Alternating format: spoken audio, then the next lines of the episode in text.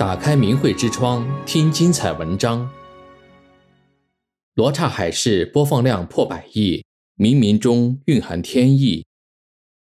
二零二三年七月十九日，大陆知名歌手刀郎推出了新专辑《山歌聊斋》，其创作灵感是源于清代小说家蒲松龄的《聊斋志异》，其中一首新歌《罗刹海市》，据网上数据统计，播放量已突破百亿。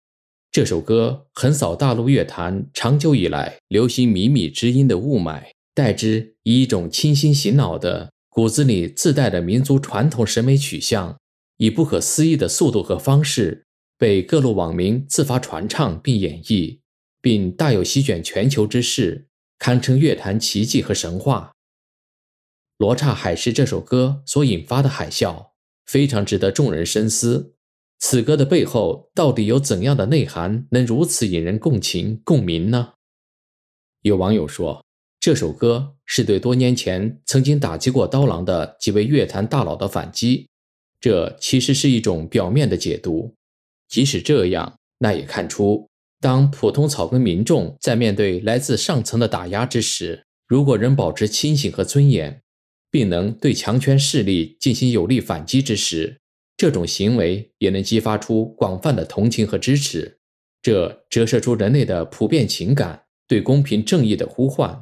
和对强权的排斥。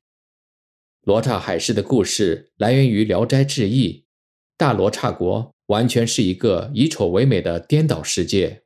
姿容俊美的华夏子弟马季遭遇了众人的嫌恶，无奈中只能选择将自己涂黑自污，这才得到罗刹国国人的认可。不过，不是真丑的马季，还是遭到了排挤。他也厌倦了这种不人不鬼的生活。最后选择离开，开启另一段奇遇。当进入龙宫后，马季的才华受到龙王赏识，甚至将龙女许配给他。这时的马季体会到了生命中的善与美。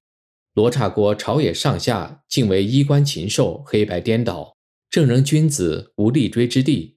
明眼人对照一下，这不正是中共统治集团假恶丑的现实写照吗？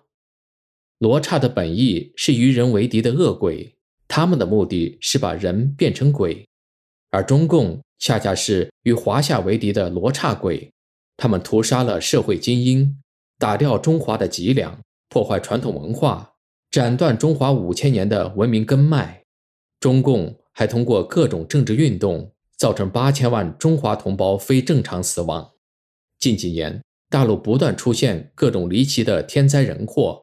甚至是近日的洪灾，都一再暴露出它视人民如草芥的邪恶本质。它的各种压制迫害手段，都是在妄图把炎黄子孙变成没有灵魂与思想的行尸走肉。因此，当歌曲《罗刹海市》已经问世，便深深触动人们的心灵。歌词提到的哲学家维根斯坦曾经说过，在一个说谎话能带来利益的环境里，说真话的人就越来越少。当然，不是说这种巧合是刀郎有意安排，因为刀郎恐怕也没有料到罗刹海市造成的巨大效应。如此大的事件，已经不是刀郎个人所能左右得了。这就是一种天意，冥冥之中蕴含着一种强烈的、不容忽视的信息。罗刹海市的故事是否是神在启示我们？唯有拒绝丑陋，坚持善与美，离开狗狗营。不做他的一丘之貉，才能真正与邪恶划清界限，建立和神的连接，从而开启你的幸福人生呢？订阅明慧之窗，为心灵充实光明与智慧。